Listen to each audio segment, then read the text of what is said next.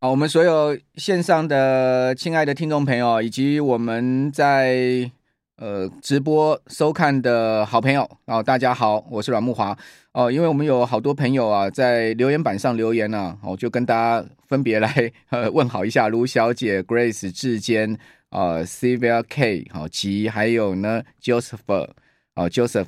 哦，还有哎，有一位说呢，潜水收听三年，第一次浮出水面打招呼。哦，你好，好，为什么呢？潜水三年，今天才第一次浮出水面呢？要不要跟我们讲一下原因啊？我们这个呃，Cas 啊，KSP 啊，以及呢，卡兹啊，一桥 Wilson 啊，Wilson 刚刚说在山上哈，这个轮胎破裂哈，哦，希望你平安无事，应该解决了吧？哦，还有吴玉哈，还有还有呢，诶。ZT 哈，还有吉，还有 Tony 好，大家好，好，那呃，今天我的题目叫做“当最安全资产变成有毒资产”哈，为什么出这个题目呢？是因为我想到以前呃年轻的时候看部一一部电影，我不知道我们听众朋友看过那部电影没有，叫做《当哈利遇上莎莉》哦，那部电影其实蛮有趣的哈，就讲一对这个这个情人他们的故事。我记得那部电影最有趣的一幕哈，就到现在还印象深刻，就是他们去看网球赛，对不对？哦，那个网球赛，呃，那个镜头是对着他们两个人的在看球赛的表情，哈，那两个人头就这样转左转右转左转右转，因为网球不就左打右打左打右打，所以大家的视线哈，那个头啊都是随着那个网球在左边右边左边右边左边右边，那是我第一次看到这么有趣的一个呃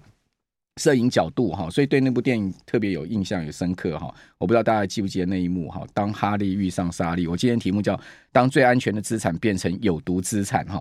好，什么是最安全资产呢？大家应该知道嘛，就是美国国债嘛。哦，所有的寿险机构、银行，所有的包括我们我在内哈，我们大家都去买美国国债是吧？哦，都买美国国债的 ETF 啦，或者基金之类的。哦，任何呢，呃，可以透过呃，就是说集合账户去买美国国债哦。很多人都是在这样做资产配置的嘛，好，过去都讲什么股六债四啦，怎么样？好，因为美国国债是三 A 信评哈，虽然说后来这二零一一二二零一二年哈，标普曾经把美国国债信评给降到二 A 哈，但是也无损美国国债呃号称全世界最安全资产这样的地位哈。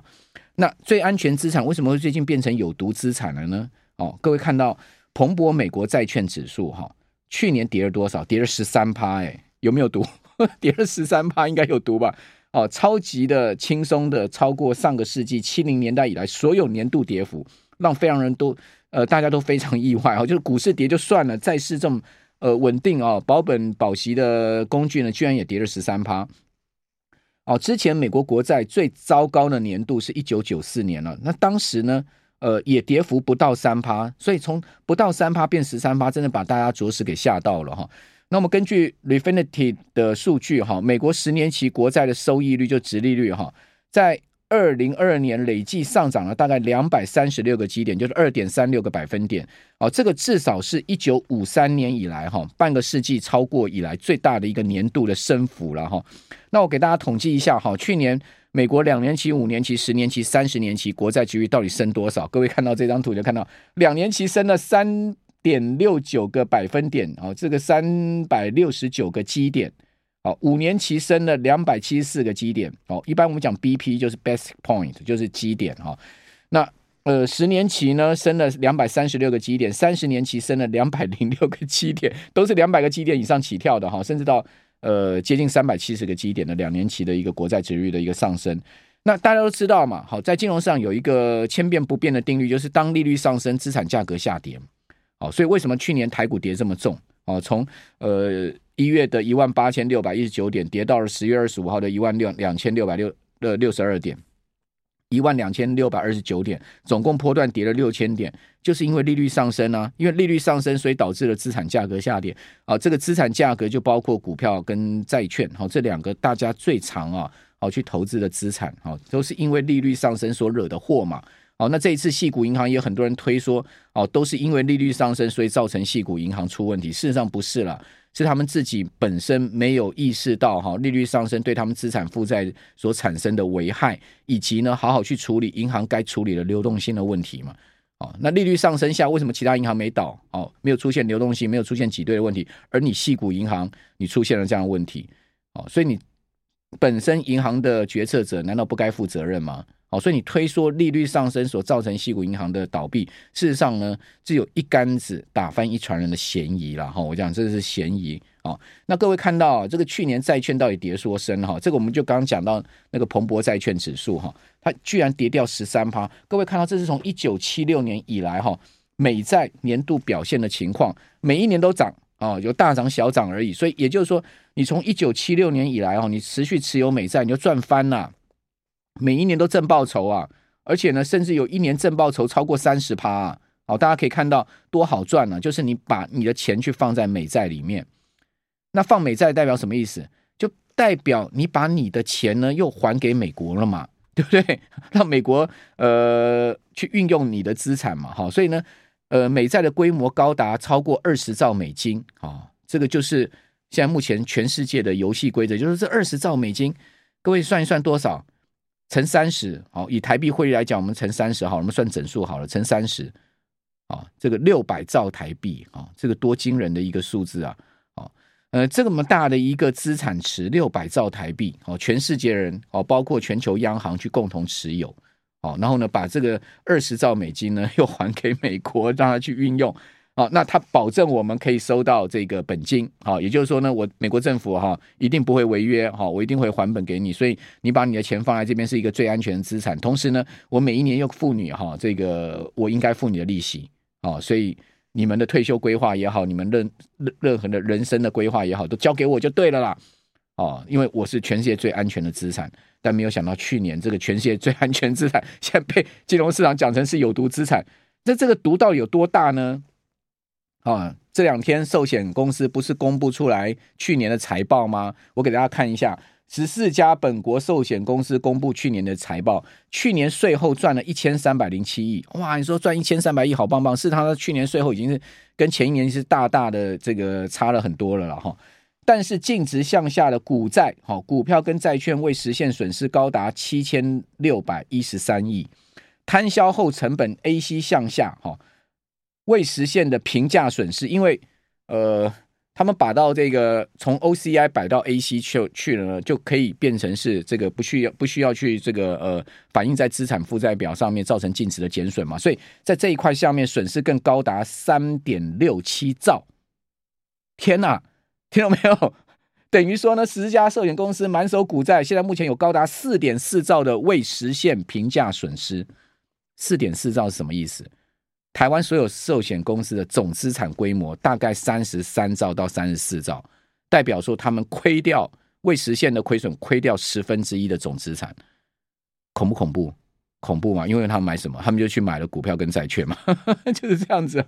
股债双跌，所以十四家寿险公司去年自净值下的资产价值呢，下跌了一点二四兆，所以呢，全年就算是赚了一千三百零七，我刚刚不是讲吗？他们赚了一千三百零七。去年是亏损一兆一千亿，哦，所以呢，基本上算是史上最惨的一年，哈，就是寿险业最黯淡的一年。那十四家寿险公司为呃投资的这个台呃台股呢，好，也出现了两千五百亿的未实现评价损失，其中包括四十万张台积电就亏了三百亿，哦，亏了三百亿，好，这个我们刚刚讲四点四三兆是这个。可能是比较多是海外资产了哈，那台股的部分呢有两千五百亿，那这是寿险。那另外十四家金控呢，好，这个消息也出来了，十四家金控哈，去年的财报全年净值蒸发将近一兆，净值蒸发将近一兆，也是史上最大净值蒸发的一年，衰减幅度大概是两成。除了第一金以外，其他十三家金金控净值向向下的其他权益都是负数。那净值向下的其他权益是都是负是什么意思呢？就是说。我这个资产哦，虽然现在目前亏损哈，但是我不卖哈，我就不用把它列记在这个损益里面，叫做其他权益啊，其他权益。那等于说呢，股债虽然说我不算损益哈，但是等于说股债汇啊，股票债市跟汇市相关评价损失合计未实现损失高达七千四百二十三亿，创下史上新高。有没有读？讲到这边，大家才知道说哦，当然最安全自然变成有毒自然是什么意思了，对不对？全体税后存益呢是两千五百呃两千八百五十亿，这个税后存益哈也较前一年直接腰斩衰退超过五成哦，所以你说啊，为什么最近呃金融股啊、金融保险指哈滴滴 low 啊哈，就是这个问题哦，就是这个问题。因为过去季报不用揭露这些，年报全部要揭露啊，年报一揭露出来，我全部摊在阳光下。好，那元大金是没有寿险，好，但是元大金因为去年呃元大金最主要的 base 是证券，好，但是因为去年整个股市的交易量大减，所以拥有四十四万股东的元大金呢，哦也宣布了每股配发现金股利零点八元，跟股票股利零点一五元，它股票股利是拿这个呃未分配盈余拿出来配的哈，合计配零点九五元，已经算很有诚意了，因为他拿未分配盈余呢来配这个股票股利。但是仍然创下四年的新低。有没有看到元大金最近股价也是往下杀？哦，虽然说这两天往上拉，但是之前一个波段往下杀。哦，还有很多啊。等一下我们休息一下，回来再跟各位报告啊。八新闻台 FM 九八点一财经一路发，我是阮木华啊，真的很多我们听众老朋友啊，大家看那个当哈利遇上莎莉啊，大家还记得那些呃那部电影里面很多经典的画面哈。好，那呃杰西跟 YP 都讲说，哎呀，再没卖就没赔嘛，好放到底，好最后还是会拿回本金，没错啊。哦，我所以这 这也正是为什么所有的金融机构现在大部分处理的方式，哦，就是呢不去卖它。哦，因为一卖就赔了嘛。哦，西谷银行当时也是这样想嘛，但万万没想到它流动性出问题而不要康嘛。哦，当你都这样想的时候呢，当然自然心情就会安定一点。确实也是这样了，哈。但各位有没有想过，哦，这样子全世界的人不就是为了美债在服务吗？那你说，那我们不替美债服务，我们能替谁服务？也没错，因为没其他更大资产池可以容纳那么多钱了。好了，回到就刚刚讲元大金这件事情哈。去年每股盈余哈，元大金是一点七二元，配发率五十五点二三趴。那元大金呢，去年税后赚两百二十七点一亿啊，年减将近四成。每股盈余我刚刚讲一点七二，我记得去年年初的时候，我跟一个元大金高层啊聊天啊，他说呢，我们老板给我们今年的目标哈，要超过三百亿哦，税后要超过三百亿。结果呢，最最后怎么拼怎么拼啊？呃，就两百亿出头，因为。整个环境面太差了哈，所以也不是银行经营不善的问题哈，或者说，呃，银行整体营运有问题哈。那银行其实讲实在也有投资亏损未爆弹，好，比如说台企银昨天不是吃一根跌停板吗？哦，台企银啊，哦，去年的获利不错啊，是历史新高啊，年增幅高达九十七帕，就是去年几乎获利成长一倍啊，在公股的金控银行中表现是非常突出啊，但是因为 OCI 评价损失高达。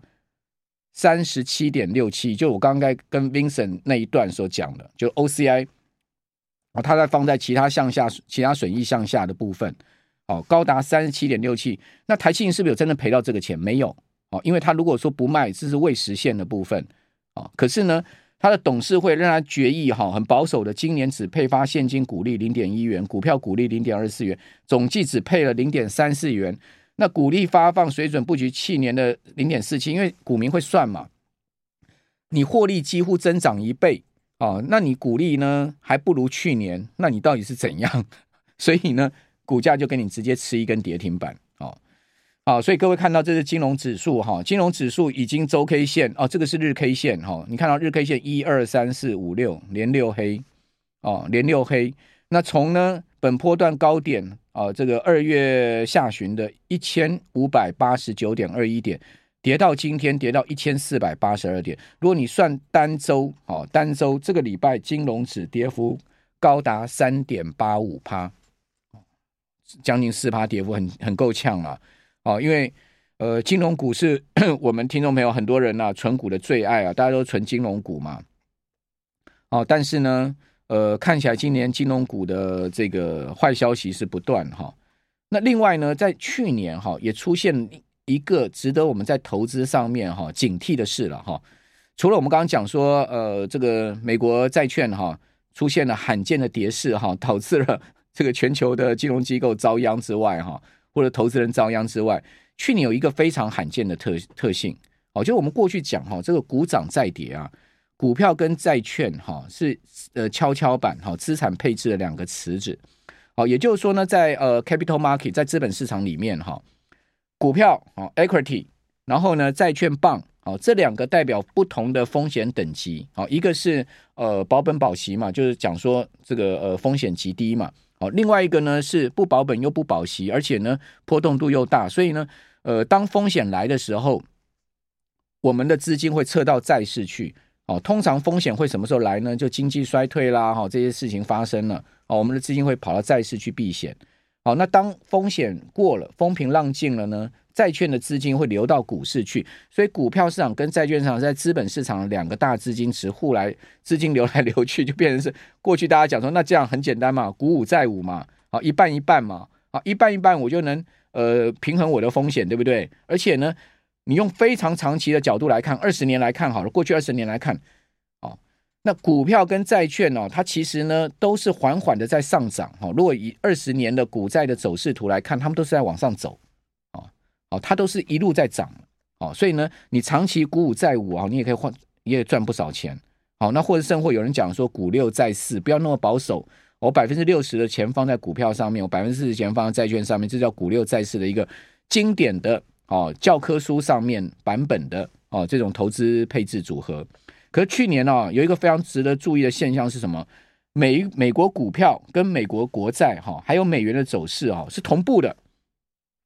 也就是说呢，美股涨啊，美债也涨；美股跌，美债也跌。那去年不就这样吗？全年美债跌了十三趴，然后你看到美股啊，哦标准普尔五百指数全年跌了这个二十趴左右嘛。然后呢，呃，纳斯达克指数、非半指跌幅都超过三十趴。呃，even 最抗跌的道琼指跌了也快十趴嘛。